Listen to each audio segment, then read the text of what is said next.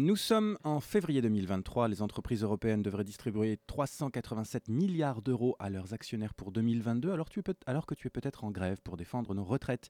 Tu es sur Radio Campus Paris 93.9 FM à l'écoute de la demi-heure et tout va bien.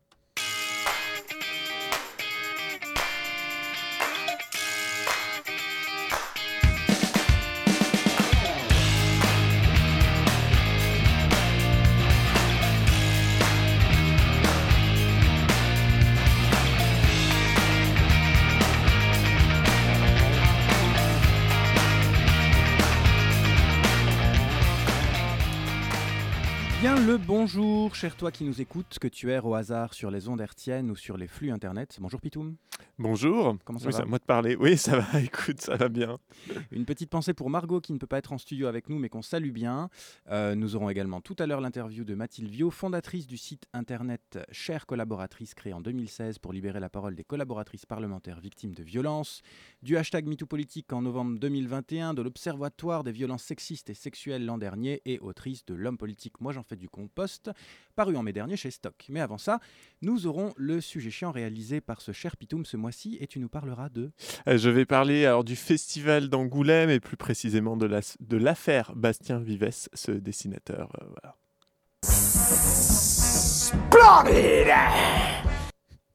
Ouais, ça faisait longtemps que ça me trottait Oui. dans la tête de mettre ce son. Mais ici... aussi, Parfait. Non, mais oui, très bien.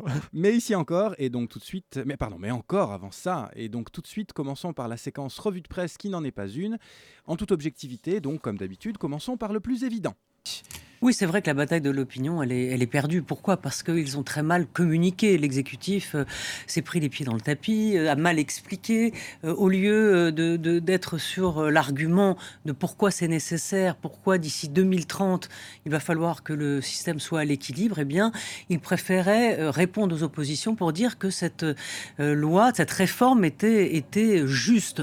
Ce à quoi l'opposition répondait, ben non, c'est injuste, qui n'est pas faux. Voilà, donc euh, forcément, oui, euh, ça leur donne euh, forcément euh, tort, donc c'est mal expliqué. Donc Premier son, première info, et déjà de ma part un sentiment de profonde vacuité.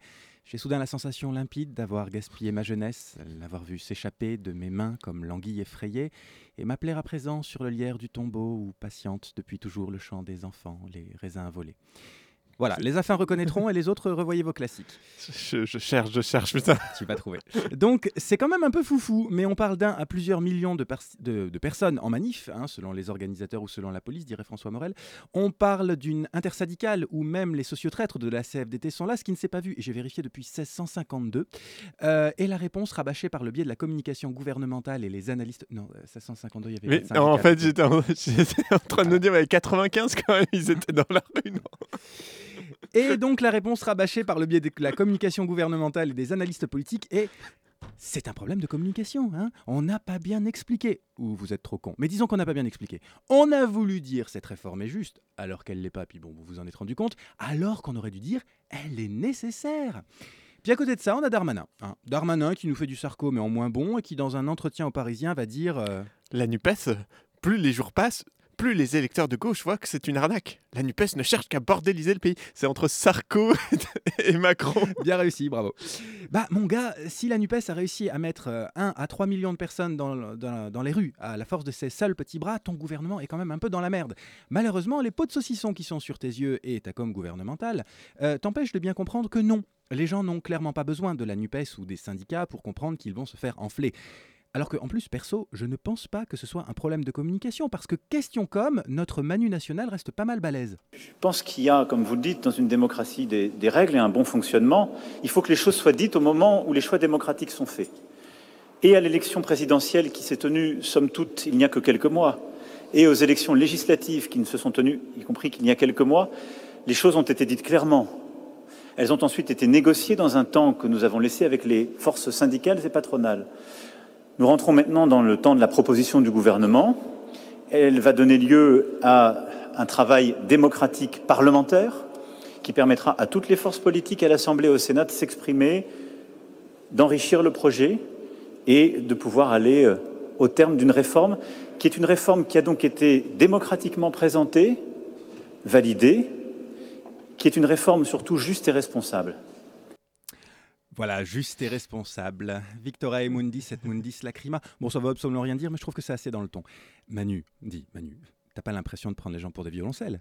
À peu près tout ce que tu dis ici est problématique. La légitimité de ta réélection, la majorité de ton parti, la présentation des mesures, le caractère démocratique des débats. Et justement, Manu, les gens en ont peut-être un petit peu marre qu'on leur joue de la flûte. Il n'est pas juste et responsable de faire porter le chapeau aux seuls salariés par l'allongement des cotisations. Pléthore de rapports en tous sens rappellent que tu pourrais augmenter un peu les cotisations pour les retraités, les cotisations salariales ou patronales, arrêter de donner des primes et augmenter les salaires, cesser les, allègements de cotisations en dessous de 1,6 SMIC, jugés inefficaces par le Conseil d'analyse euh, euh, économique, le CAE, revenir sur les 8 milliards de baisse des impôts dont on a déjà pu parler, les impôts de production entérinés par ton budget en 2023, comme par exemple la suppression de la CVAE. Bref, t'as l'embarras du choix en matière de justice. Mais non D'ailleurs, je ne peux que très très très très chaudement te recommander, cher toi qui nous écoutes, la vidéo de la chaîne YouTube Eureka sur le sujet. Ah, j'oubliais. Et pendant ce temps, le ministre chargé de porter cette réforme, Olivier Dussopt, se voit accusé de favoritisme pour l'attribution d'un marché public par le marché financier national. Euh, mais c'est pas grave.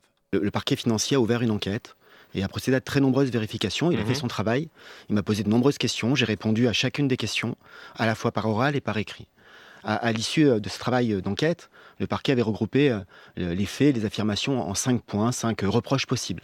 Et, je constate que les explications que nous avons données avec mon avocat ont, convaincu le parquet de ma bonne foi, de mon honnêteté, puisque sur quatre de ces cinq points, le parquet considère qu'il y a lieu de classer, en, retenant qu'il n'y a pas lieu, il n'y a pas de poursuite ni pour corruption, ni pour prise d'intérêt, ni pour enrichissement. Mais il reste un grief, il reste le favoritisme. il reste un cinquième point. Voilà il reste un cinquième point. Euh, qui n'a jamais eu de, cinquième point et d'accusation de favoritisme. ça, ça va par rapport aux quatre autres. D'ailleurs, notre cher Premier ministre a tenu à défendre euh, son propre ministre, qui lui conserve évidemment toute sa confiance, puisque, je cite, c'est un homme engagé, un ministre solide et un élu attaché à son territoire. Et ça, ça n'a pas de prix, même si pour tous les restes, il y a Eurocard Mastercard. Et voilà, donc on parle de la même Elisabeth Borne, hein, dont un représentant syndical a dit qu'elle manquait d'empathie et qui dit en souffrir, la pauvre, en ces temps difficiles pour elle. C'est blessant. C'est le contraire de ce que je suis et de ce que je porte. Ce qui m'anime depuis le début, c'est d'être attentive à ces femmes et hommes qui travaillent dans le nettoyage, qui sont ouvriers dans l'agroalimentaire, ces indépendants aux revenus modestes. La citation est vraie. Euh, Elisabeth, donc. La voix aussi. La, voix un peu moins. Ne manque donc pas d'empathie. Puis bon, voilà, euh, ça retire rien aux raisons de cette réforme des retraites, impérieuse et nécessaire. Philippe, tiens, Philippe nous le rappelle encore ici. L'esprit de jouissance l'a emporté sur l'esprit de sacrifice. On a revendiqué plus qu'on a servi. On a voulu épargner l'effort. On rencontre aujourd'hui le malheur. Le malheur, donc, nous dit Pétain, qui lui soutenait le travail. Tiens, parlant d'extrême droite, euh, tu la trouves pas étrangement silencieuse, cher toi qui nous écoute D'ailleurs, je suis pas le seul à l'avoir remarqué.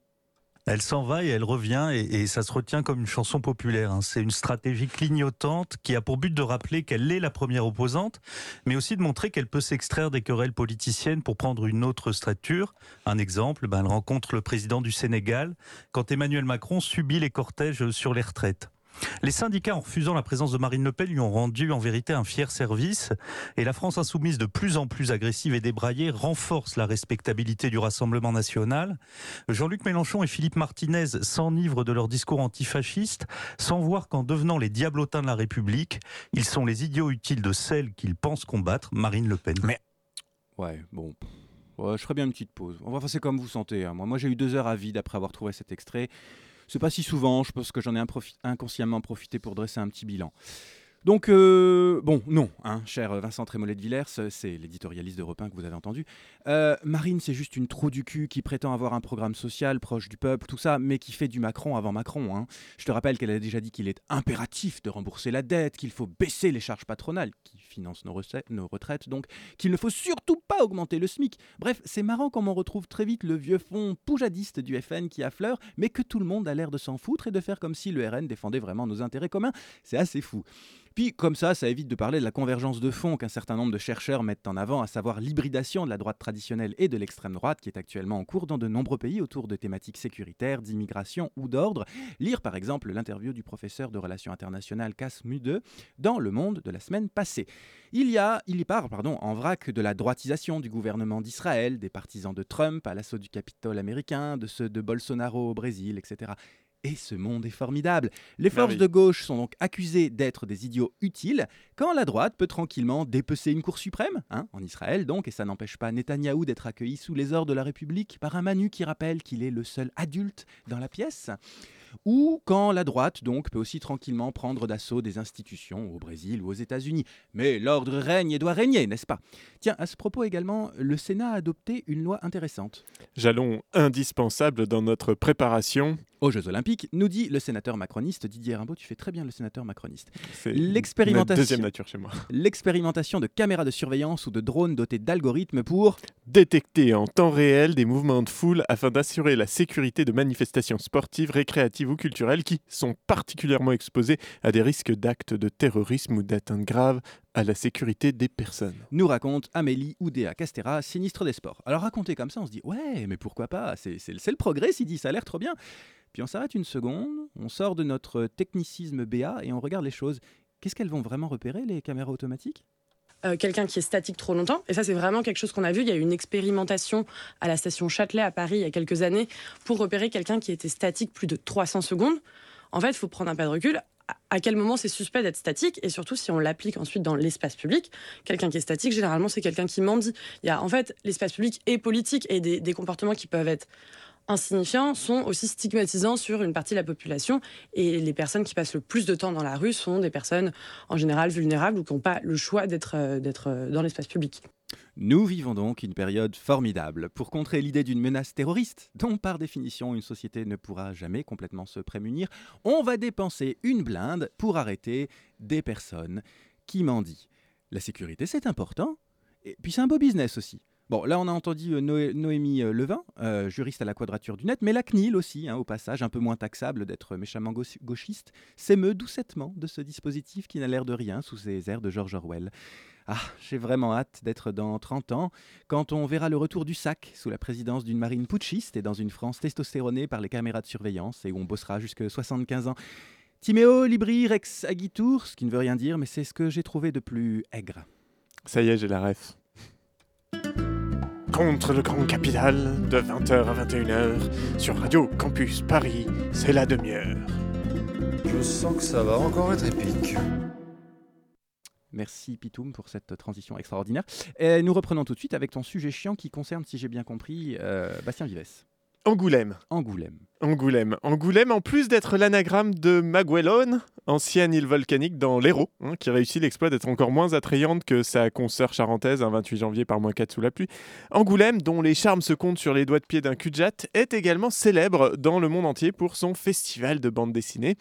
Or, tu n'es peut-être pas sans savoir, auditeuriste, qu'au-delà d'être une occasion incroyable d'échanger quatre banalités insipides avec quelques auteuristes dont tu admires le trait après deux heures d'attente en compagnie de fanatiques de la dédicace qui, par un impossible miracle dont je me refuse à chercher les explications, parviennent à rester de l'ouverture à la fermeture sans sortir dans un salon où il n'y a pas de toilette.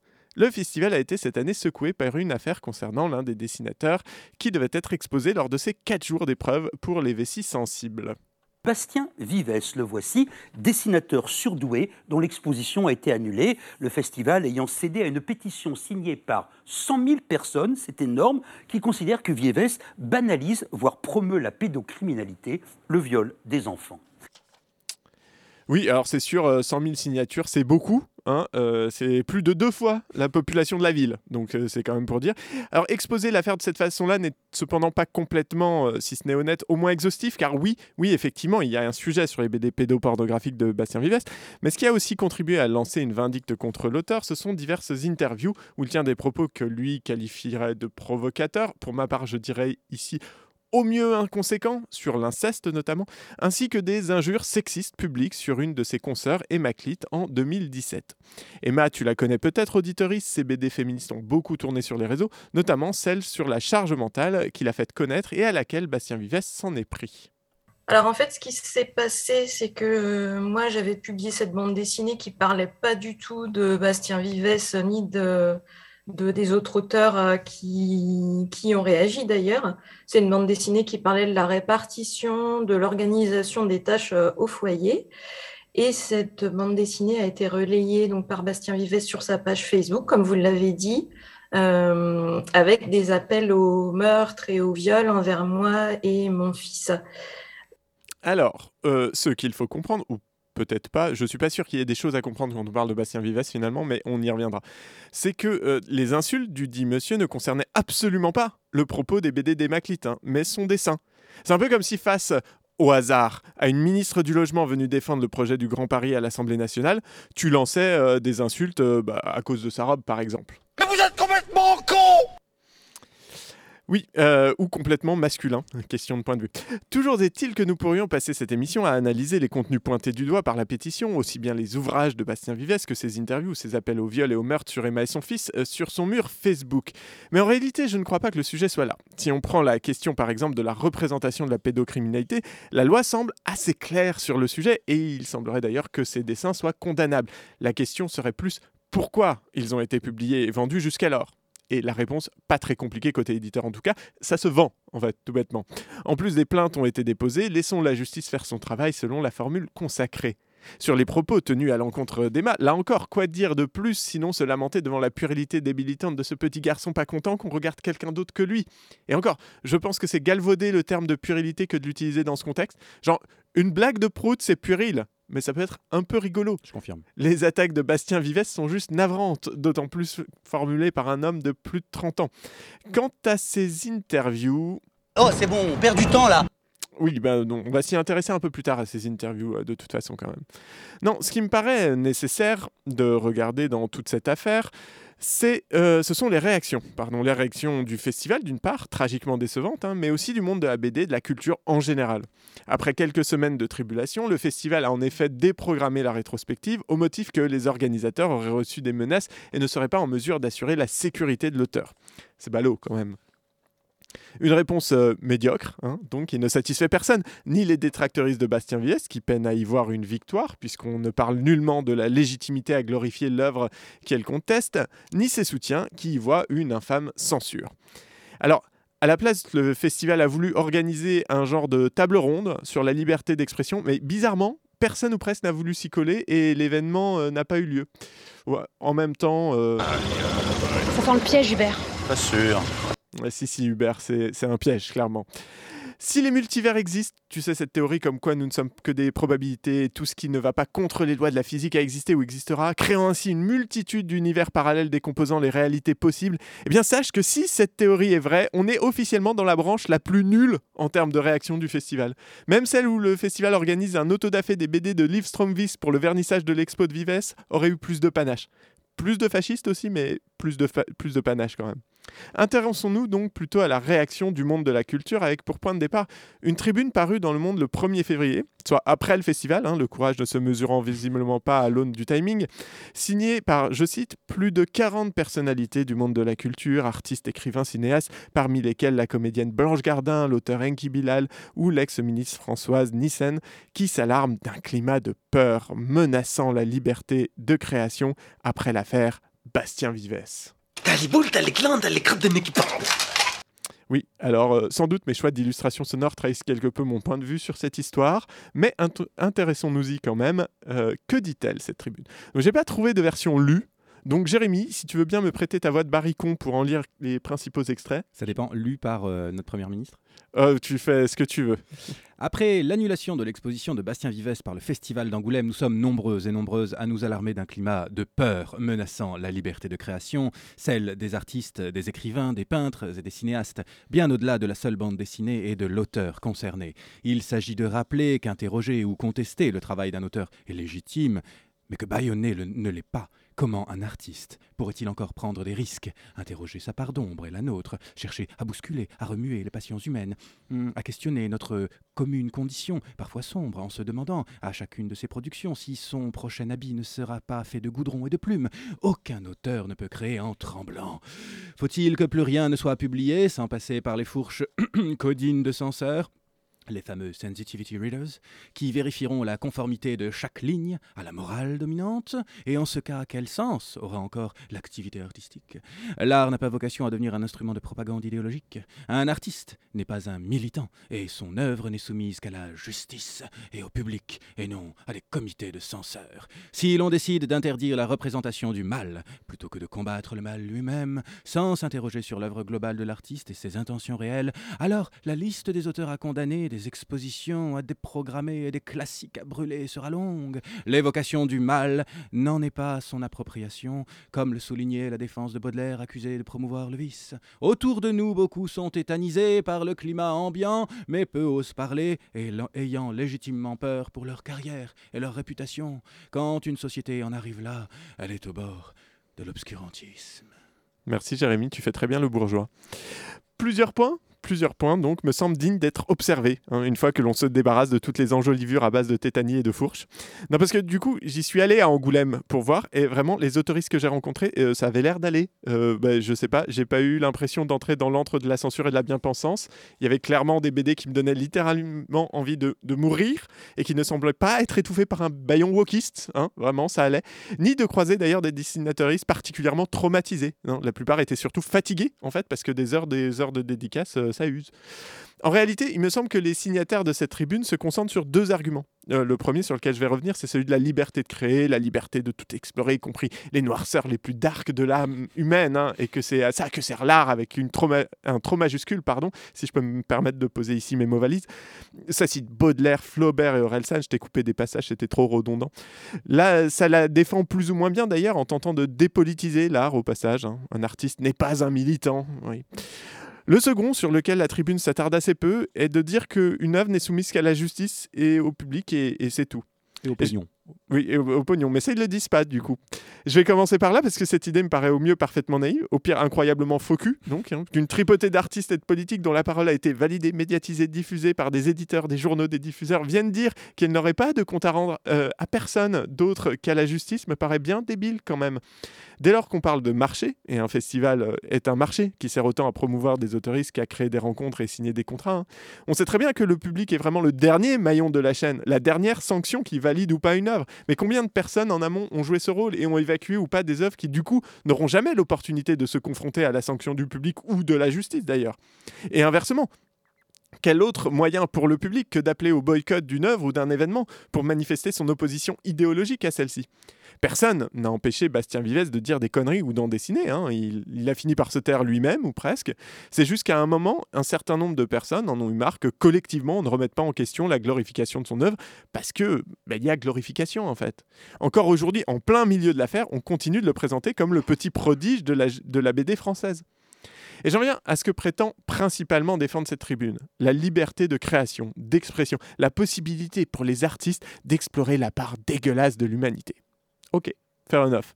Je comprends ça. Et moi-même, je me pose plein de questions hein, sur la possibilité ou non d'écrire ou de représenter des scènes pédopornographiques, parce que la sexualité est une réalité, y compris chez les adolescents et les adolescentes, par exemple, et que ça me poserait problème que des romans pour ados ou des BD pour ados ne puissent pas traiter de ce sujet de manière critique, pédagogique, mais aussi ludique, divertissante. Mais est-ce que c'est vraiment ça dont il est question? Est-ce que vraiment ce que Vives fait, c'est explorer et questionner notre part sombre? Prenons par exemple son ouvrage euh, Décharge mentale. C'est pas le Alors justement, c'était à l'époque de la sortie de tout ça, ça s'était passé à l'époque de la sortie de votre BD Charge mentale. Il a écrit lui-même donc la BD Décharge mentale, euh, donc une BD pédopornographique sur fond d'antiféminisme et euh, je suppose que vous y voyez un contre-pied à votre propre BD. Oui, en fait, d'ailleurs, c'est ce qu'il a dit plus récemment, c'est-à-dire que on pourra en reparler après, mais il s'est exprimé pour dire qu'il regrettait les propos qu'il avait tenus euh, sur sa page et que sa réponse aurait dû, euh, dès le début, être cette bande dessinée, La décharge mentale, qui euh, donc met en scène des scènes pédopornographiques, donc des scènes de viol sur des enfants.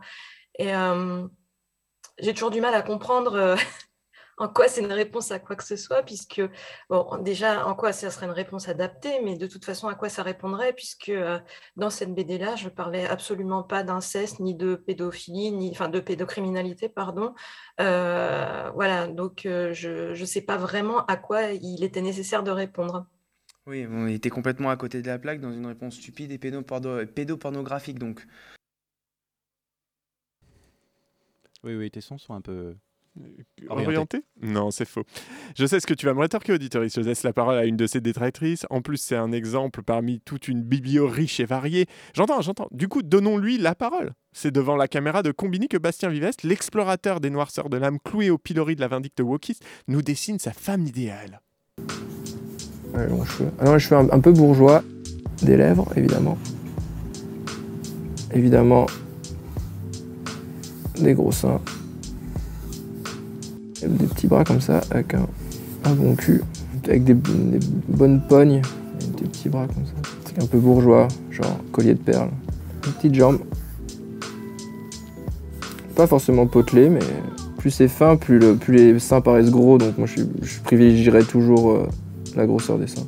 Avec évidemment des bonnes rondelles de salami pour les nibards. Ça c'est le top. Avec un beau port de tête, hein, bien droit. Après, il faut que, imaginer évidemment qu'elle soit marrante et tout le bordel, mais. Non mais c'est sûr, tant qu'elle a de bonnes rondelles de salami, on peut bien s'imaginer qu'elle est marrante. Tu peux, auditoriste, considérer que c'est de la provocation, que c'est un jeu, un personnage. D'ailleurs, euh, comment ce personnage décrit le festival d'Angoulême aussi? De, bah, quand tu es auteur, enfin moi, c'est là où je, vois je vois les potes, quoi. Et donc euh, tu rigoles, tu fais des dédicaces ensemble. Je me souviens à chaque fois, c'est, c'est de savoir combien de, de rapports sexuels a eu Florent Rupert. c'est mon fil rouge, pour moi c'est ça, Angoulême. On attend soit pour une, une dédicace, une interview, un truc comme ça. Et puis il y a toujours Florent Rupert qui est là et qui revient d'un énième rapport sexuel qu'il a eu euh, avec des étudiantes, avec euh, n'importe qui, avec des gens dans la rue. Voilà, Florent Rupert est un autre auteur de BD. Euh, je peux pas faire ici un cours sur la masculinité hégémonique et les boys clubs, mais putain, c'est presque auto-explicatoire ce passage. Je dis pas que Bastien Vives est une mauvaise personne. Hein. Je dis juste que quand il s'agit d'aller explorer l'inceste, la pédocriminalité et l'objectification du corps des femmes, c'est peut-être pas le mec le plus pertinent. Non, parce que quand il dit belle rondelle de salami pour parler de l'aréole d'un saint, je crois pas que ce soit un commentaire profond sur la tabouisation du corps féminin dans l'islam, par exemple, tu vois. De la même façon que quand il dessine un père se faire sucer la bite par sa fille de 15 ans, ça n'explore rien d'autre que les fantasmes convenus et délétères d'une société patriarcale où 400 enfants, dont 80% de filles, subissent des viols ou tentatives de viol chaque jour, hein, en France. Alors, vraiment, Vraiment, Blanche, Bilal, Rhys, Françoise, vraiment, c'est lui que vous souhaitez comme étendard de votre sacro-sainte liberté d'expression?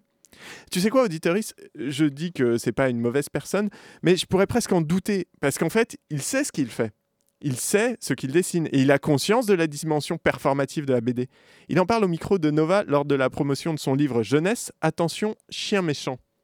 Je pense que le gamin, quand il a lu ce bouquin, Attention chat méchant, quand il voit un panneau Attention chat méchant, il va pas y aller, quoi. Alors ah, vous faites ça pour éduquer les je enfants. Je fais ça pour éduquer les enfants, pour éduquer nos jeunes, nos jeunes têtes, têtes blondes là, parce que bah oui, mais à un moment donné, un chien, un chien, c'est un chien méchant, c'est un chien méchant, quoi. Il faut faire attention, il faut. Ok. Donc il y a une vraie, euh, vraie vertu pédagogique à votre ah travail. Oui, complètement. Moi, je l'ai vraiment fait en pensant, en pensant aux gosses. Et puis après, surtout, de, euh, ce, qui, ce qui me plaisait, c'est que, ben, en gros, vu qu'il n'y avait pas forcément de texte, et qu'on mm. allait suivre le truc et on est, il se passe plein il se passe bah, voilà oui, il se passe des choses il ne faut pas le dire faut pas le raconter exactement mais bah, tout d'un coup bah, c'est le, le, le, papa ou la maman qui sera à côté euh, qui pourra un peu l'aiguiller mais tant mieux aussi si le gamin peut, se, peut se le lire tout seul s'il comprend pas tout c'est pas très grave moi je fais pas du tout partie de, de, de juste de, de ces vous voyez, toutes les campagnes de prévention où il hmm. faut parler avec les enfants pendant qu'ils sont en train de regarder un film érotique et qu'ils ont 8 ans, enfin, vous voyez, tout ce truc-là. Là. Non, non, je me dis, le gamin, il regarde le truc, il faut lui laisser euh, vivre sa cinéphilie, il faut qu'il soit traumatisé, enfin, il faut qu'il soit, il faut qu'il soit bien. et si jamais, non, et si jamais, et si jamais, et si jamais le gamin, il, il endort pas la nuit, oui, là, vous parlez avec lui, vous lui expliquez, vous voyez un peu ce qui se passe. Mais allez pas lui baiser euh, son film alors qu'il passe un moment où il est en train de vivre peut-être une expérience qui va le, qui va le marquer à vie, quoi. Alors, c'est pas tout à fait pareil, mais le rire connivant du journaliste qui a à peu près le même niveau d'éducation que Bastien Vives sur ces questions me renvoie inévitablement pardon, à cet extrait fameux de l'émission Apostrophe d'il y a 30 ans où Denise Bombardier est la seule à dire Le roi est nu. S'il y a un vrai, véritable professeur quand même d'éducation sexuelle, c'est quand même, euh, c'est quand même Gabriel Matzef parce que euh, il donne volontiers des cours et en payant de, sa personne. Pourquoi vous êtes-vous spécialisé dans les, les lycéennes et les minettes? Au-dessus de 20 ans, on voit que ça ne vous intéresse plus c'est durable. Vous êtes quand même un collectionneur de minettes. Et, et, et, alors, par exemple, d'ailleurs, vous faites des bilans de temps en temps. Forme éblouissante, donc, et mes amours en témoignent. La conquête en trois jours consécutifs de trois inconnus, dont deux vierges, Marie-Agnès, Aude et cette Brigitesse, euh, avec qui j'ai fait l'amour de toutes les façons, quasi sans interruption. Moi, je crois que je, je vis actuellement sur une autre planète. Parce que j'arrive d'un continent où il y a un certain nombre de choses auxquelles on croit. Moi, M. Maznev me semble pitoyable. Ce que je ne comprends pas, c'est que dans ce pays, et je le comprends parce que la littérature a une sorte d'aura ici, c'est que dans ce pays, la littérature, entre guillemets, sert d'alibi à ce genre de, de. Parce que ce que nous raconte M. Maznev dans un livre qui sodomise des petites filles de 14 ans, 15 ans, que ces petites filles sont folles de lui. On sait bien que des petites filles, peuvent être folles d'un monsieur qui a une, certaine aura littéraire. D'ailleurs, on sait que les vieux monsieur attirent les petits enfants avec des bonbons. M. Maznev, lui, les attire avec sa réputation. Alors oui, oui, je sais, ce n'est pas exactement la même chose. Bastien Vives n'est pas accusé de pédocriminalité, mais les arguments sont les mêmes pour le défendre et déjà dénoncé par Denise Bombardier. L'aura de la littérature, de la culture, de l'artiste à qui l'on doit tout permettre. Ce que défend justement la tribune en fait. Mais est-ce sain Au nom de quoi ne pouvons-nous pas collectivement décider que non, non, les artistes ou leurs œuvres ne sont pas intouchables? La tribune demande à ce qu'on n'attaque pas les représentations du mal, mais le mal, lui-même, et je les rejoins. Il me paraît effectivement plus urgent de légiférer et de donner des moyens pour diminuer drastiquement l'inceste et la pédocriminalité en France. Mais ça n'empêche pas que l'on peut vouloir empêcher un artiste qui en fait son fonds de commerce, non pas pour l'interroger, mais simplement parce qu'il s'agit de l'expression de fantasmes jamais déconstruits, d'être célébré lors de l'événement le plus important de son champ artistique. La transgression, que cette quarantaine de bourgeois et bourgeoises défend corps et âme, est une transgression vide de sens qui les fait frissonner de plaisir, hein, mais pas de peur. L'art qu'elles défendent n'est pas politique, je les rejoins au sens où il n'est pas subversif pardon, l'art qu'elles défendent n'est pas politique, et je les rejoins, au sens où il n'est pas subversif. Les seins et bites disproportionnés des miquettes vives ne font trembler aucun puissant, aucun ordre. En revanche, sa glorification participe pleinement à la normalisation de ces pratiques et ses fantasmes dans l'imaginaire collectif, parce qu'il ne les interroge pas justement, il en prolonge les représentations qui déjà pullulent dans notre culture. Et il me semble qu'il est plutôt sain qu'à un moment, on se lève et on leur casse les couilles, hein Bastien? Bien vampire. Oh, rassure-toi, t'en es pas loin. Merci Pitoum pour ce sujet. Euh, j'ai retenu qu'il n'y a pas de toilette à Angoulême. Euh, j'ai l'impression que non, dans les bulles, on n'a pas trouvé de toilette. Terrible. Et une petite pause et on se retrouve tout de suite pour l'interview de Mathilde Viau. Une fois par mois, le mardi de 20h à 21h, la demi-heure et la vérité. Attendez, il faut que ce soit vrai tout ce qu'on dit là? Tout de suite l'interview de Mathilde Vio qui a été enregistrée. On a eu un petit problème sur la première question, donc le son est pas top pour sa première réponse, mais après ça va mieux, donc reste à l'antenne. C'est euh, tout de suite dans la demi-heure. Il y a quelques jours, la cellule interne d'Europe Écologie Les Verts, consacrée aux violences sexistes et sexuelles, a clos le dossier Julien Bayou, faute d'avoir pu mener à bien son enquête. Au début de l'année, Adrien Quatennens, condamné pour violence conjugale, a fait son retour à l'Assemblée nationale, banc de l'Assemblée sur lesquels siège toujours d'ailleurs Damien Abad, alors qu'une deuxième accusatrice a été auditionnée le 16 janvier dans le cadre de l'enquête préliminaire pour viol et tentative de viol. À l'automne dernier, nous nous étions interrogés dans la demi-heure sur la solubilité du féminisme dans les partis politiques.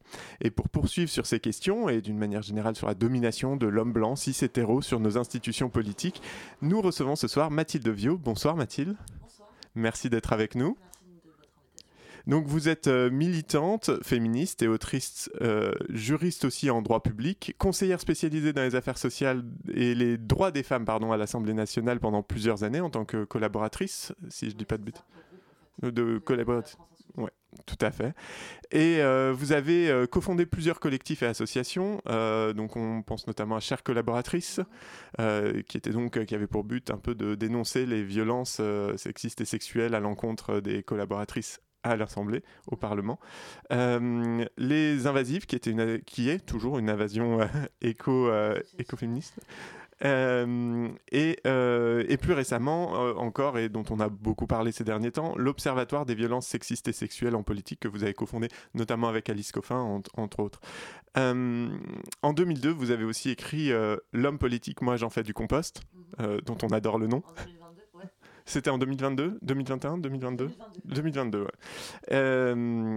et donc, bah, c'est un peu pour parler de, de tout ça, mais euh, peut-être pour commencer déjà de votre impression, vous qui êtes euh, dans ce milieu politique depuis un certain nombre d'années maintenant, et plus particulièrement euh, pertinente sur ces questions de violence sexiste et sexuelle, est-ce que des choses ont changé quand même ou pas au regard des dernières affaires par exemple? Réellement. Enfin, vous avez euh, en introduction euh, pointé euh, l'ensemble des résistances qui existent encore dans le politique. au moment où on a lancé Chère collaboratrice, c'était en 2016 par exemple. nous étions dans un moment où ces sujets-là n'avaient pas encore été abordés, MeToo n'était pas passé. et on l'a monté suite à l'affaire Beaupin, puisque Beaupin donc, portait plainte contre les femmes qui avaient qui avait dit qu'elle les avait agressées, enfin bref, qui avait porté plainte contre lui. Il a porté plainte en diffamation contre elle, il a perdu son procès. Et ça a jeté dans l'Assemblée nationale toute une ambiance un peu délétère où les hommes ont commencé à devenir euh, vraiment dans cette résistance, à se moquer des femmes, euh, à dire que c'était des cabales, etc. Euh, et c'est la raison pour laquelle on a lancé ce collectif. En 2017, renouvellement de mandat, la, sphère Macron débarque avec un, renouvellement générationnel quand même et un peu plus de femmes qu'avant. Et là, à ce moment-là, on m'a posé exactement la même question que vous êtes en train de me poser, c'est est-ce que ça change quelque chose? C'est-à-dire que est-ce que le fait que certains gros lourds aient disparu euh, et que euh, plus de femmes soient rentrées dans le monde politique, est-ce que ça change vraiment les choses? Pas du tout. Enfin, pas tant. C'est-à-dire qu'au début, les députés arrivent avec de l'humilité, en disant, voilà, je, je, rentre dans mon mandat avec euh, précaution, c'est quand même impressionnant de devenir député, je pense, la première fois. et puis très rapidement, ils rentrent en fait dans, dans le costume. Dans le rôle. Dans le rôle. Et ce rôle implique, en réalité, du sexisme contre, enfin, du sexisme en fait. Donc il y a quelque chose qui est assez intéressant qu'on a pu observer, c'est que le problème, c'est pas réellement euh, plus de jeunes, c'est pas vraiment générationnel, ou c'est pas nécessairement non plus la place des femmes qui, voilà, qui peuvent être en plus grand nombre et pour autant ça ne change pas l'ambiance. C'est vraiment la façon avec laquelle on attend que le pouvoir soit incarné. Et on attend que le pouvoir soit incarné avec force, violence, démonstration d'activité. Euh, des propos toujours les plus euh, outrageants possibles. Quand on voit Darmanin qui intervient dans le truc des retraites parce qu'on avait oublié deux minutes et qu'il arrive pour taper un peu sur tout le monde avec, euh, enfin voilà, avec beaucoup de, comme il sait faire. voilà.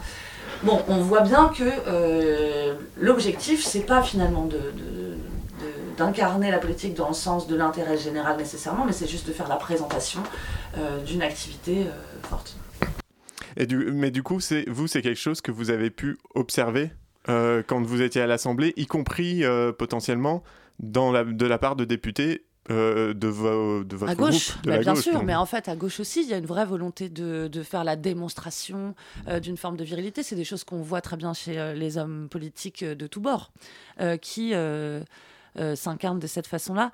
Je pense qu'il n'y a pas vraiment de différence, mais par, par, ailleurs, ça vient vraiment aussi de la façon avec laquelle on a une enfin, les électeurs votent pour ce genre de personnes. C'est-à-dire que c'est quelque chose qui dépasse un peu le monde politique. Euh, on a l'illusion, et c'est aussi pour ça que j'ai écrit ce bouquin, on a l'illusion que la compétence politique ne peut être portée que par des euh, personnes qui, euh, justement, sont capables de taper du poing sur la table, de donner des coups de menton, de prendre des décisions extrêmement vite, extrêmement rapides, etc. cette illusion, enfin, cette chose est complètement fausse. Et par ailleurs, elle vient altérer, je pense, la démocratie euh, de façon euh, très très nette. D'un point de vue des femmes, d'abord, si on, enfin, je suis complètement en train de dévier de sujet. Non, mais allons-y, continuons. D'un point de vue, de, par exemple, des, des programmes qui s'adressent aux femmes. Comment on veut que euh, un gouvernement dans lequel il y a plusieurs hommes qui ont été accusés d'agression ait une considération pour les femmes Comment on veut que ce gouvernement-là, en réalité, ait une considération pour les femmes? On en arrive à un moment où, au moment de la réforme des retraites, par exemple, pour parler de ça, euh, des ministres sont prêts à dire, bien sûr, les femmes sont plus pénalisées. Parce que, en fait, et c'est pas gênant, parce que de toute façon, ça va dans ce. ce que je veux dire, c'est que le fait d'avoir cette agressivité, ce sexisme-là par nature en politique a des conséquences programmatiques, et là, on le voit à ce moment-là. Ça a aussi des conséquences beaucoup plus larges, je pense, sur la façon avec laquelle on envisage l'action publique. Euh, le service public, c'est vu comme un truc de faiblard. Parce qu'en fait, c'est les communs, c'est traiter la vulnérabilité, euh, c'est s'assurer de faire euh, vraiment d'apporter du, soutien aux personnes en fait et à la population. Et ça, c'est pas viril en fait. La virilité, c'est l'armée. La virilité, c'est avoir, enfin voilà, faire des, grosses commandes de, de flashball. c'est ça en réalité qui de plus en plus est en train de glisser et de guider notre action, l'action publique. Donc moi, je pense qu'il y a vraiment une vraie urgence et c'est aussi pour ça qu'on fait l'observatoire, c'est-à-dire que ça, clairement, il faut que les femmes aient beaucoup plus d'espace pour pouvoir exister, mais derrière, c'est aussi la volonté de faire en sorte qu'on puisse avoir la mise en place de programmes sur la base de valeurs qui sont déconsidérées parce que jugées féminines. Par exemple, le soin, par exemple, la vulnérabilité, etc. Moi, je pense que ça changerait tout. Donc, il est vraiment nécessaire qu'on féministe euh, le monde politique et donc on envoie des féministes au pouvoir pour réussir à faire ça. Alors, justement, vous parlez de programme euh, féministe. Margot, tu voulais intervenir peut-être? Euh, Non, justement, moi, il y avait une des questions que j'avais préparées dans ce cadre-là, et je pense que ça rejoint un peu ce que vous disiez. C'est est-ce qu'on peut vraiment lutter contre les discriminations par le genre, hein, par le biais des institutions qui sont déjà en place maintenant, ou est-ce qu'on ne devrait pas plutôt mettre en œuvre d'autres euh, d'autres façons d'exercer le pouvoir en fait. Ouais, mais alors c'est un changement culturel qui est massif. Nous, si on a créé l'observatoire, à la base, on est donc 4-5 euh, activistes. On était toutes, enfin, on était toutes dans des partis politiques et on a vraiment fait un constat d'échec. De, de, réussir à changer au sein de nos institutions, au sein de nos partis, euh, les comportements. Et donc, en fait, c'est pour ça qu'on a pris le parti d'être on a, on a, choisi de se mettre à côté et de mettre une pression en fait sur les partis politiques il y a un vrai sujet qui existe aussi et qu'on peut relier à MeToo un petit peu. Pendant très longtemps, le, enfin, MeToo, c'est vraiment le moment où les hommes puissants, vraiment les hommes blancs, ceux qui étaient considérés comme euh, euh, les plus privilégiés, euh, revoient leur impunité mise en cause. C'est vraiment ce moment-là. Et moi, je pense que ça va pouvoir se déborder aussi sur la sphère politique parce qu'il y a une vraie organisation structurelle institutionnelle de l'irresponsabilité politique. On le voit par exemple avec, je sais pas, ça a commencé pour les affaires pénales, ça a commencé par exemple avec le sang contaminé, euh, où in fine personne n'a été réellement jugé coupable. Là, ça continue avec le chlordécone, c'est pour juste parler de santé publique et parce que c'est des, des, choses qui touchent le corps des gens, donc c'est plus spectaculaire. Mais on peut aussi l'étendre sur euh, la fermeture des maternités, ça touche aussi le corps des gens en réalité. À la fin, dans ces décisions-là, personne n'est euh, accountant, je sais pas comment on peut dire, et, et coupable, quoi. responsable. Responsable, responsable si, mais euh, pas condamné. oui, et, personne n'a de compte à rendre, en mm. fait. Et euh, c'est un vrai sujet. Moi, je pense que MeToo qui force, en fait, à, à, demander des comptes à des hommes, en leur disant, bah là, ce que tu as fait, en fait, on va te shamer, et tu vas devoir, en fait, répondre de ces agissements c'est une méthodologie qui peut être appliquée à la sphère politique sur plein d'autres sujets, qui va aussi permettre en fait de faire en sorte que maintenant, euh, dès lors qu'on va devoir être responsable de ces actes, je sais pas si vous voyez, mais là il y a plein de discussions dans la société qui disent attendez les mecs ils savent plus trop comment se comporter, ils se posent plein de questions, mais c'est une super nouvelle, c'est très bien. Du coup tout le monde va commencer à, avoir un peu de morale, un peu d'éthique euh, dans les relations interpersonnelles amoureuses ou, ou pas amoureuses ou enfin interpersonnelles point. Déjà.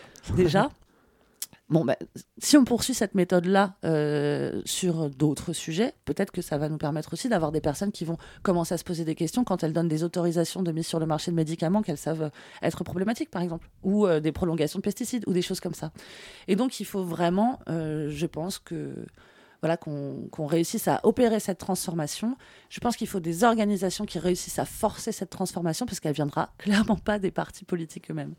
Alors justement sur la question de, des, partis, euh, de, des partis politiques et de leur réaction face à ça, il y a un passage de votre livre que euh, j'aime beaucoup, euh, même s'il est désespérant, c'est euh, la notion d'ennemi intérieur. C'est-à-dire mm. qu'en tant que féministe, et c'est ce que vous expliquez en disant qu'il a fallu vous en extraire, comment on en arrive à cette dichotomie qui est quand même d'avoir des partis, si on pense notamment à Europe Écologie Les Verts et la France Insoumise, pour ne citer que ces deux-là, qui ont des programmes féministes ou en tout cas avec des composantes féministes assez fortes et de toute façon écrites avec euh, en collaboration avec des, associations euh, féministes, euh, et en même temps cette sensation à l'intérieur en tant que femme féministe mm. de d'être une ennemie bah, En plus, bah, c'est très difficile. Enfin, si la question c'est comment moi je l'ai vécu, c'est pas très agréable.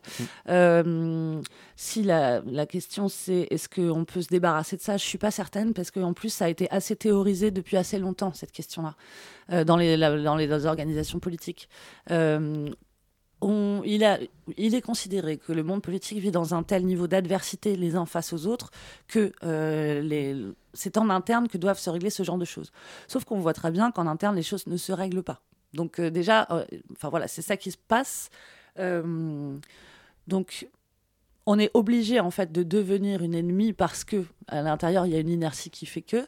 Mais par ailleurs, ça a été théorisé vraiment moi, je pense vraiment à la, gauche radicale, euh, qui est ma famille politique, euh, qui considère que la lutte des classes d'abord, et que le mm. reste, c'est-à-dire tous les questionnements individuels, que ce soit sur la race, sur le genre, sur euh, le handicap, enfin toutes ces choses-là qui en fait sont des, des, expressions de choses qui ne sont pas prises en compte en général dans des réflexions plus collectives, comme la lutte des classes par exemple, etc., ne sont pas des sujets importants, que ce sont des sujets petits bourgeois. Moi, on m'a déjà dit, euh, voilà, t'es une féministe, t'es une petite bourgeoise.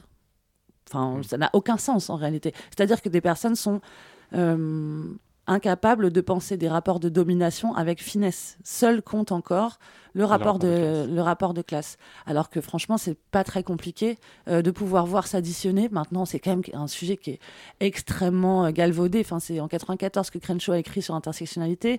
Ça existait déjà un peu avant, cette, ce cumul-là des, des, des, pénalisations dans la vie. On en parle depuis longtemps quand même. Euh, et ils sont incapables de le voir. Mais en réalité, c'est bon, c'est pas incapable. C'est l'objectif, c'est Enfin, les gens qui me répondent ça, en général, c'est des hommes. et donc, ils en tirent profit de toute façon. Donc, voilà. C'est intéressant cette, euh, cette question de lutte des classes parce qu'effectivement, enfin de, de, de, domination, on va dire, de la lutte des classes dans l'imaginaire euh, des hommes politiques euh, mm. de la gauche radicale j'avais quand même cette sensation que euh, on avait vécu un tournant ces dernières années et que euh, c'était pas enfin ça, ça, commençait à se déliter un peu comme. Euh, comme... Est-ce que c'est votre observation aussi ou bah, finalement pas tant que ça, ça Parce qu'on a quand même même Ruffin par exemple qui est quand même très orienté lutte des classes commence à assouplir un peu son discours ou c'est pas vraiment c'est on, on se l'imagine seulement? Euh, je ne sais pas si euh, c'est pertinent que je parle de François Ruffin à ce moment-là, mais euh, il est très effectivement orienté des classes et lui, il envisage de toute façon, par exemple, la place des femmes sous le prisme de uniquement leur précarité. dès lors que il est question de parler des droits des femmes, du respect de leur corps, ce genre de choses. Euh, en tout cas, je ne l'ai pas vu intervenir.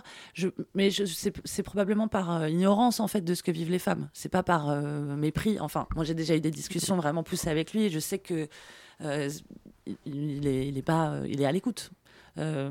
Néanmoins, ça reste pour lui. Je pense que c'est aussi son travail de journaliste qui fait qu'il a besoin d'angler les choses, d'éditorialiser les choses, enfin de faire en sorte que ce soit au moment où il se saisit d'un sujet qu'il arrive à le prendre de la façon la plus efficace possible pour la lutte. Euh, et enfin voilà, lui, c'est sa méthode en tout cas de, de, de, focaliser sur la précarité. Euh, ça recule un peu dans les partis politiques parce qu'il y a de plus en plus de femmes féministes qui sont là.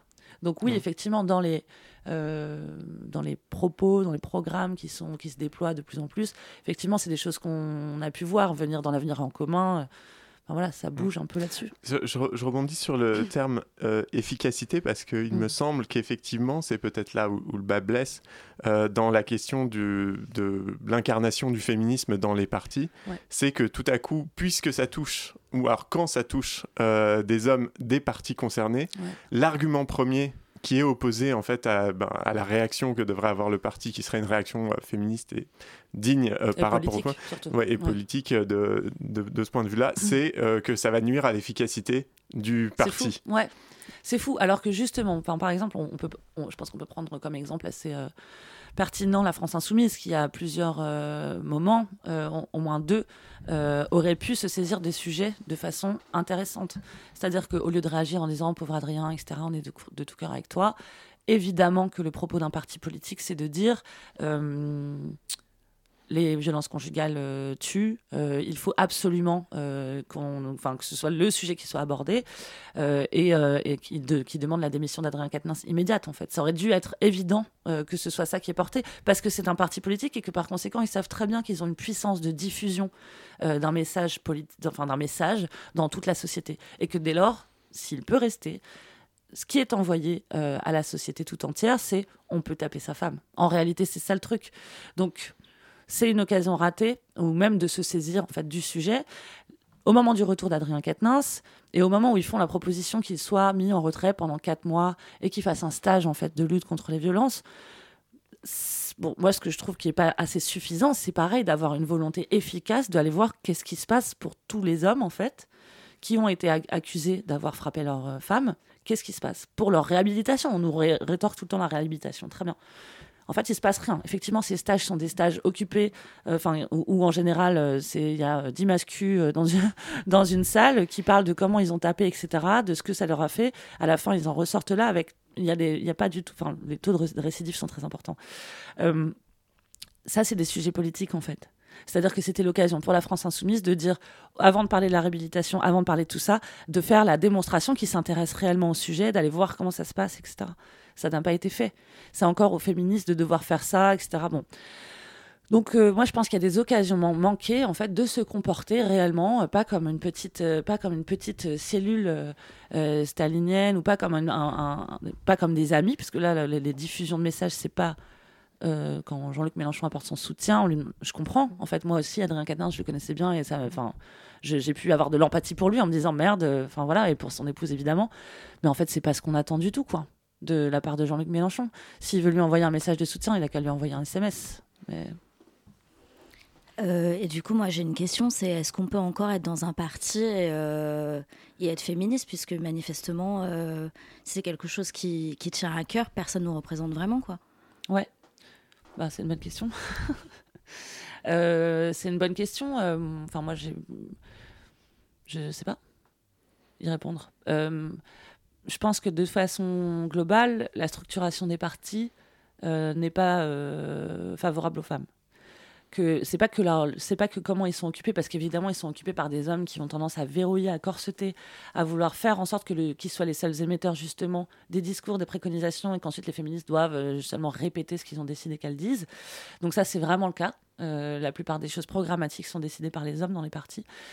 Mais je pense que de toute façon, cette euh, façon de travailler de façon extrêmement hiérarchisée, avec un alignement toujours extrêmement fort, est quelque part incompatible avec euh, l'existence du féminisme, ou en tout cas moi dans ma pratique euh, féministe, où il y a une horizontalité euh, plus importante, ce qui n'empêche rien du tout à l'efficacité en fait. Hein. Et où en fait la loyauté ne se base pas sur la volonté de faire carrière, etc., mais en fait à notre attachement à une lutte commune. Et c'est vraiment ça aussi qui pêche dans les partis, c'est qu'il y a beaucoup de personnes qui sont là un peu pour la cause, beaucoup pour eux. qui ont très envie elles-mêmes d'avoir une carrière politique flamboyante et qui probablement ont une ambition pour la société, euh, mais qui n'est pas la première ambition. Qui sont pas prêts à sacrifier leur carrière, en fait, dès lors qu'ils sont pas d'accord avec la cause. C'est très rare, ça. Et c'est pourtant, moi, je pense, le, ça devrait être le seul critère de recrutement dans la politique. C'est-à-dire, est-ce que tu es capable de faire autre chose et de partir quand ça ne te va plus? Ça voudrait dire ne pas y aller pour le pouvoir. Euh, dans un système comme la cinquième, c'est compliqué. Ouais, ouais, bien sûr. Bah ouais, non, mais ça, après, on peut avoir une euh, discussion sur la sixième République, il n'y a pas de problème. c'est L'Observatoire euh, des violences sexistes et sexuelles en politique mm. que vous avez euh, fondé, en 2022 a interpellé les candidats et les candidates, se positionne sur les affaires, enfin voilà, mais quel, quel rôle vous espérez le voir jouer dans les mois qui viennent, les années qui viennent, on voit que là, clairement, il y a un mur quand même qui est celui de la gestion en interne des, euh, des partis. Alors, que ça soit pour euh, effectivement bah, ce qui s'est passé à la France Insoumise avec en plus un flou parce que quand on compare le, traitement de certaines affaires de Tahabouaf, de, de, Katnins et puis de Coquerel au milieu, mm. enfin voilà, et puis d'autres que potentiellement qui n'ont pas encore émergé. bon, il y a quand même des incompréhensions d'un point de vue extérieur qui sont quelles sont les règles? On n'a pas l'impression qu'elles soient très claires. Là, le, la cellule d'Europe Écologie Les Verts qui dit bah, en fait on fait rien parce qu'en fait on n'a rien pu faire. Mm, mm. Euh, je ne sais pas si ça vaut le coup de parler de, renaissance, mais euh, c'est complètement fou. Donc, euh, qu'est-ce que qu'est-ce qu'on peut espérer euh, d'un acteur extérieur aujourd'hui comme l'Observatoire euh, Alors, nous, ce qu'on demande, en fait, nous, notre objectif, enfin, l'objectif qu'on s'est auto-attribué de façon très démocratique, euh, c'était de, c'est vraiment d'afficher les manquements des partis politiques, etc., et de venir les pousser, en fait, à modifier leur, leur structure, à avoir plus de transparence, etc ça marche un petit peu. Donc, ils, ont été obligés de répondre en fait à la presse. Ils ont été obligés de justifier leur action. Ils sont obligés de, enfin voilà, puisqu'on a mis en place une sorte de, bras de fer dans, la, dans les médias, ils sont obligés en fait de venir apporter des, des réponses. Néanmoins, moi, je pense que ça ne suffira jamais. C'est-à-dire que les cellules de veille en interne ne sont pas la bonne solution, notamment pour les militantes elles-mêmes qui auront toujours l'impression que c'est le parti qui, euh, qui corsette en fait et qui euh, pilote ce genre d'organisation. Et donc même si les partis mettent euh, les féministes les plus avertis, les plus chevronnés, les plus sûrs en fait au sein de ces cellules, il y aura toujours l'impression que ces cellules ne sont pas qu'elles sont partiales et donc, c'est la raison pour laquelle, avec l'Observatoire, on demande à ce qu'il y ait la création d'une cellule nationale, enfin d'un organisme national indépendant, qui peut être composé avec euh, beaucoup de. Enfin, un paritarisme assez élevé, avec euh, des membres de partis politiques différents, euh, des collabs, des militants, enfin bon, bref, plein de choses des usagers, des citoyennes, des citoyens, pour pouvoir régler ce genre de choses en fait. C'est la seule raison. Par ailleurs, des cellules, il n'y en a pas partout. C'est-à-dire que là, depuis tout à l'heure, depuis tout à l'heure, on parle de la gauche. Parce qu'effectivement, à gauche, étant donné qu'il y a des féministes, étant donné que c'est aussi une culture, non mais aussi, voilà, mm. c'est ça, c'est un sujet. Euh, à droite, ça n'est pas un sujet, alors que évidemment qu'il y a des agresseurs mm. à droite, euh, et les femmes ne sont pas encore, elles sont encore très peu à pouvoir parler, les rares qui ont parlé. Je pense à Nelly Garnier, qui est, une, qui est conseillère. Euh, qui a fait des, articles dans la presse sur Darmanin pour expliquer son comportement, son ethos, que c'était un, mec problématique, en fait, même juste dans la façon avec laquelle il gère son rapport aux femmes au travail. Euh, elle a été complètement balayée des mains, alors que c'est une femme vraiment forte, brillante, qui travaille ses dossiers, etc. Donc voilà, il y a des vraies pressions qui pèsent sur les femmes à droite, à gauche aussi, c'est certain, mais à droite encore plus, je pense, parce qu'il n'y a rien qui existe, pas de cellules. Et donc, la, la création d'une cellule nationale, ça permettrait aussi de pouvoir, euh, pour ces femmes-là, apporter une solution sans qu'elles aient besoin en interne de devoir batailler à la création de ce genre d'organisation qui, on va, ça va encore mettre des années.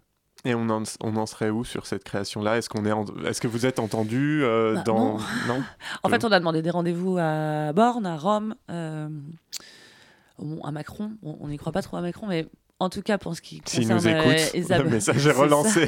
Peut-être qu'il n'ouvre pas le courrier, mais qu'il allume la radio, on ne sait pas. C'est ça. Euh, pour euh, pour Isabelle Rome, en tout cas, il serait nécessaire qu'elle nous reçoive et qu'on puisse en parler avec elle. Après, bon, ce genre de structure, ça demande de l'argent.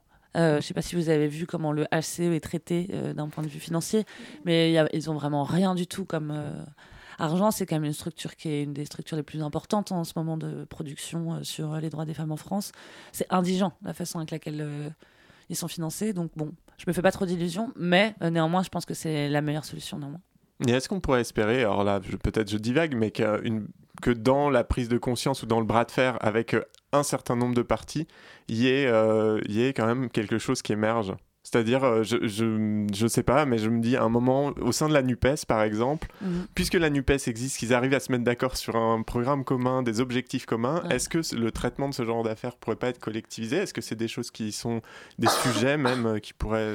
Je sais pas du tout. Je sais pas du tout dans quelle mesure ils sont éventuellement frileux, d'ailleurs, de partager entre eux ce genre d'affaires, sachant que potentiellement l'un peut l'utiliser contre l'autre, etc. Il reste aussi un niveau de paranoïa assez élevé. Hein en politique, ça va avec euh, la masculinité fragile. Et, du coup, euh, vraiment, le fait que tout le monde ait un peu peur tout le temps, etc., je pense que c'est le genre précisément d'affaires qui ne sera pas partagé euh, au sein de la NUP. À voir, mais bon, c'est aussi pour ça que je pense que je reviens sur cette idée de cellule nationale. Quoi. Et vous, aujourd'hui, après avoir été collaboratrice, après avoir été dans ce milieu-là, aujourd'hui étant plus observatrice extérieure, mm. Comment, euh, comment vous envisagez votre rapport à la politique quand, quand Margot demandait est-ce qu'on peut être féministe euh, dans des partis? La réponse était plutôt euh, négative, on va dire dubitative. vous, votre rapport à la politique aujourd'hui, c'est quoi depuis cette expérience-là? Bah, Le fait de plus être dans un parti politique déjà fait que mon rapport à la politique est beaucoup plus joyeux parce que au moins je le fais avec des personnes à qui, enfin, je continue à faire de la politique, j'ai l'impression avec l'observatoire, etc. Euh, et je le fais avec des personnes avec lesquelles euh, j'ai envie de faire de la politique. Donc, euh, donc c'est beaucoup plus intéressant que cette structure-là. C'est surtout qu'en fait, c'est pas du tout la même. En fait, vous m'interrogez sur les pratiques. c'est pas du tout la même pratique. moi, je pense que il y a quelque chose dans les partis politiques qui se fissure à l'aune de MeToo, mais pas uniquement on a une crise climatique qui nous arrive dans la tête à vitesse grand V et euh, qui va nécessiter des changements radicaux. Et je pense qu'il y a hum, une euh, ringardisation et des partis politiques et des hommes euh, qui occupent des postes de pouvoir qui est en train de se voir vraiment. et qui va nécessiter des changements rapides. Et moi, j'espère qu'on arrivera à créer des partis féministes et qu'on arrivera à pouvoir en fait euh, modifier complètement et le rapport au pouvoir et la programmation et euh, la programmation, enfin je veux dire les programmes politiques, à faire en sorte que la vulnérabilité soit au centre de toutes les questions qu'on veut euh, traiter pour l'intérêt général et qu'on puisse bah, en fait vraiment féminister l'entièreté de, de, la proposition politique quoi. Et ça, ça peut pas passer par c'est Audrey Lorde qui dit euh, on peut pas euh, casser la maison du maître avec euh, enfin casser la maison avec les outils du maître. Et c'est un peu ça. On peut pas de l'intérieur réussir à refabriquer quelque chose qui se débarrasse un petit peu de la façon avec laquelle est occupé le pouvoir maintenant. Je pense pas du tout. Je pense qu'il faut arriver avec une voiture bélier proposer directement des solutions de, alternatives en fait Et justement, vous parlez de parti féministe, et c'est quand même une grande question euh, dans les mouvements féministes, euh, la question ou pas de se constituer en parti, et, euh, avec des tentatives qui ont, eu, qui ont eu lieu un peu dans le monde, mais pas forcément très Ouais, ou. Gisèle Halimi en 78, Ouais, qui a tenté, bon, avec un score pas, pas du tout élevé Mm. aux législatives, mais qui a présenté 100 femmes. Et... Mais c'était pas exactement ce même. euh, pardon. Non, j'allais dire, mais et pour moi, euh, la, la candidature de Sandrine Rousseau, qui, qui Bien est sûr. un peu aussi cette tentative-là, puisqu'elle réintègre Ouais. Europe Écologie Les Verts, alors qu'elle en est partie vraiment pour tenter de euh, d'emmener euh, d'emmener ce bah, d'emmener en fait ce parti-là vers l'écoféminisme, Ouais. pour Je la trouve mais- sympa de le faire d'ailleurs, parce qu'elle fait vraiment du travail de pédagogie au sein d'un- d'un organe qui résiste Mm. et qui a vraisemblablement pas très envie De euh, se changer. laisser faire. Donc bon, j'espère qu'elle s'épuise pas trop à faire ce travail et j'espère que avec d'autres féministes, elle réussira à faire, Mais on du- réussira à faire des. Du coup, des le, parti, ouais, l'organisation, pour vous, ça, potentiellement d'un parti, ça reste un outil euh, possible? Bah, de toute façon, euh, il faut, euh, quand on fait de la politique, il faut s'organiser collectivement, il faut être efficace, il faut réussir à pouvoir euh, travailler. Donc oui, il faut, et puis il faut des, des méthodes de discussion, euh, sinon c'est n'importe quoi et c'est la personne qui crie le plus fort qui gagne. Donc non, il faut des méthodes de régulation. Enfin, c'est pour ça que les partis existent à l'origine. Euh, mais c'est juste que ça peut vraiment être euh, structuré de façon différente, c'est-à-dire pas avec un grand chef qui vient tout corseter. Je, je, parle, je, pense, je pense pas qu'à la France Insoumise, c'est exactement la même chose à l'ELV. Donc voilà. Merci beaucoup, Mathilde plaisir. d'avoir été avec nous. On a évidemment plein de sujets qu'on n'a pas pu aborder, mais, euh, mais en tout cas, euh, ça a été un plaisir de vous recevoir. On rappelle donc que vous, êtes, euh, vous participez, vous organisez euh, avec d'autres l'Observatoire des violences sexistes et sexuelles en politique, Ouais. euh, dont on peut suivre l'action sur le site internet. euh, je Sur notre site internet et puis sur les réseaux. sur les réseaux. Et euh, que vous avez donc publié l'an dernier un livre qui s'appelle L'homme politique. Moi, j'en fais du compost, Exactement. ce qui est un geste très développement D'utilité durable, ouais, d'utilité publique pour plein de raisons. Merci beaucoup d'avoir été avec nous. Merci à vous. De 20h à 21h sur Radio Campus Paris, c'est la demi-heure. C'est plutôt des cons. C'était très intéressant. C'était super. C'était vraiment, vraiment super. pas mal. Merci beaucoup à Mathilde Viau. Merci beaucoup, merci à Margot. Merci, à Margot d'avoir organisé, euh, produit l'émission. Merci à Pitoum d'avoir euh, fait euh, la technique et Toujours. pour ce sujet chiant. Et on se retrouve le mois prochain pour une nouvelle émission de la demi-heure. Ciao